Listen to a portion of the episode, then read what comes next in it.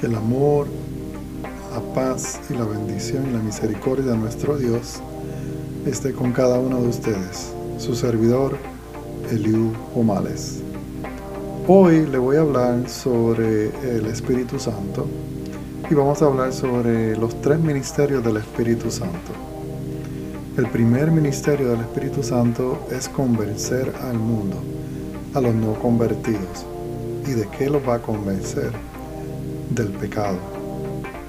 Cada uno de ellos que no cree en el Hijo de Dios va a llegar a ser juzgado. El que ignore su invitación enfrentará el juicio divino. En Hechos 7:51 dice así la palabra de Dios. Duros de cerviz e incircuncisos de corazón y de oídos, vosotros resistís siempre al Espíritu Santo, como vuestro Padre, así también vosotros, indicando que el que ignore estas palabras del Espíritu Santo será juzgado en ese día. Si no quiere ser juzgado, necesitas escuchar la voz del Espíritu Santo para que entres en la vida. Segundo ministerio del Espíritu Santo es purificar al creyente. ¿Y qué purificar al creyente? Le llaman la conversión. Es cuando ya un inconverso acepta a Jesucristo en su corazón y el Espíritu Santo comienza a trabajar en esta experiencia en su vida.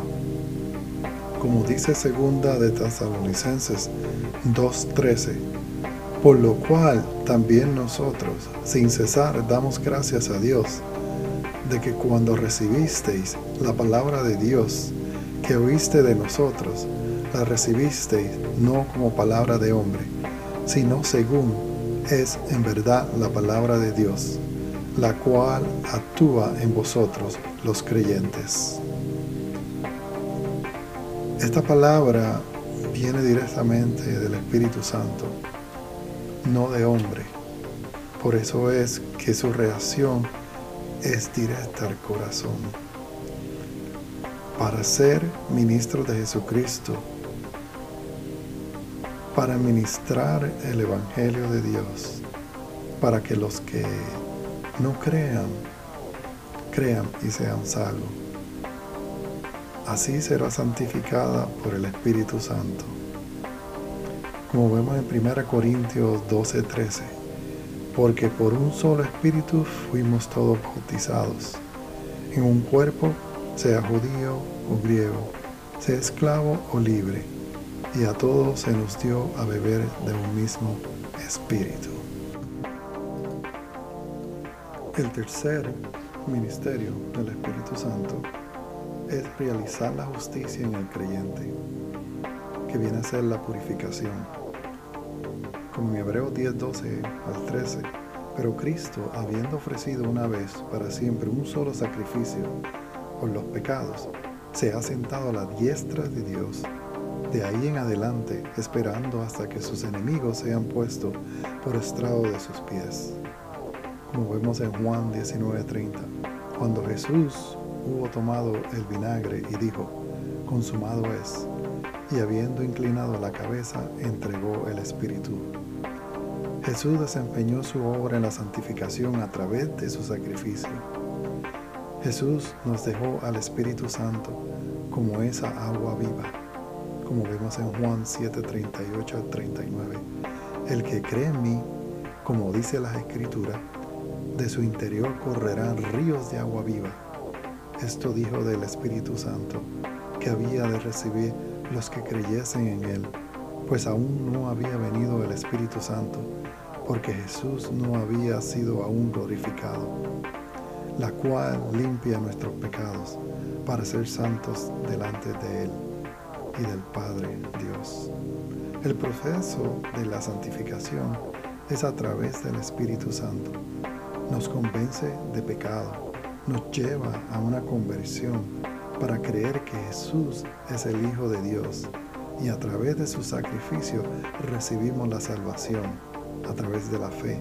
Y el último paso es la purificación, la cual limpia nuestros pecados para ser santos en la presencia del Padre.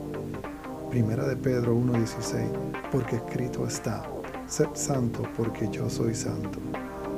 En Romanos 3.21, 26, pero ahora aparte de la ley, se ha manifestado la justicia de Dios testificada por la ley y por los profetas, la justicia de Dios por medio de la fe en Jesucristo, para todos los que creen en Él, porque no hay diferencia por cuanto todos pecaron y están destituidos de la gloria de Dios, siendo justificados gratuitamente por su gracia mediante la redención que es Cristo Jesús, a quien Dios puso como propiciación por medio de la fe en su sangre, para manifestar su justicia a causa de haber pasado por alto en su paciencia los pecados pasados con la mirada de manifestar en este tiempo su justicia, a fin de que Él sea el justo y el que justifica al que es de la fe de Jesús.